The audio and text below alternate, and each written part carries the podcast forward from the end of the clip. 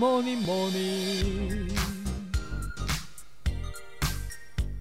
Good morning，大家早安呢！我是营养师杯盖，欢迎收听早安营养。今天要跟大家分享减肥的饮食小技巧，简单的从生活习惯做调整，在体重控制上面也会很有帮助哦。那在进入节目之前，要跟大家打个小广告一下，杯盖在过年后有一个八周线上的减脂计划。如果因为过年大吃有罪恶感，想要调整体态的话，可以参考看看。不管是增重增肌，或者是减肥减脂都适用。透过线上一对一的饮食指导，带大家找到属于自己的饮食目标。有兴趣的朋友，杯盖会将一个问卷放在下方的资讯栏，大家可以填写预约报名，名额有限，有兴趣的朋友要赶快来预约哦。那简单介绍完之后，就进入今天的主题吧。说到饮食小技巧，首先要分享的就是蔬菜。以熟的蔬菜来说，一天至少要吃一碗半，大约就是三百公克。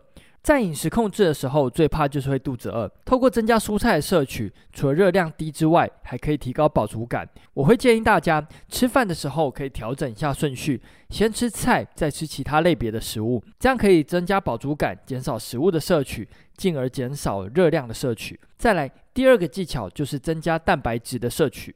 蛋白质就是所谓的豆鱼蛋肉类的食物，每天至少要吃两个手掌的大小。这其实是最低量哦，千万不要怕胖，所以什么肉都不吃，这样子呢反而会造成热量太低。那再来第三就是精致的淀粉类食物要小心，像是米饭、面食这类型的食物，除了对血糖影响很大之外，吃多也容易造成热量的累积，建议要比平常的量再少一半。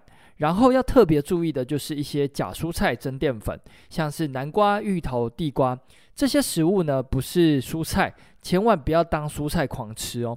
那再来第四个就是加工的肉制品要特别注意，加工的肉制品通常添加物比较多，而且钠含量比较高，很容易造成水肿。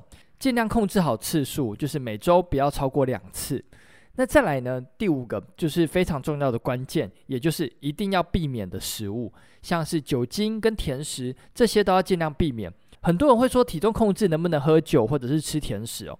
但是呢，既然想要透过饮食来调整体重，就一定要稍微严格一些。酒精一般都建议不要碰。那真的没办法的话，就循序渐进的减少次数。如果以前因为应酬每天喝，现在呢可以减少频率，变成一周两次，最后慢慢的调整成一个月小于两次。千万不要一下每天喝到突然间就不喝，那这样子呢一定会忍不住，而且饮食计划一定会放弃。那再来甜食也是一样，可以避免的话就尽量避免。那最后，有些人可能会问说，一天要吃多少热量才够？一般建议就是每日的总热量摄取 TDEE 可以扣两百五到三百大卡，但是一定要吃到基础代谢率。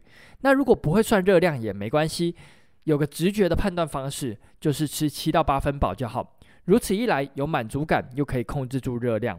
那今天早安养就到这边喽，简单的分享一些饮食的小技巧，希望可以帮助到正在体重控制的大家。最后这边要跟大家再介绍一下，就是杯盖的年后一对一减脂计划开放预约喽，有兴趣的朋友可以到下方的资讯栏连接看看，有任何问题或是鼓励，也都欢迎在底下留言。最后祝大家有个美好的一天。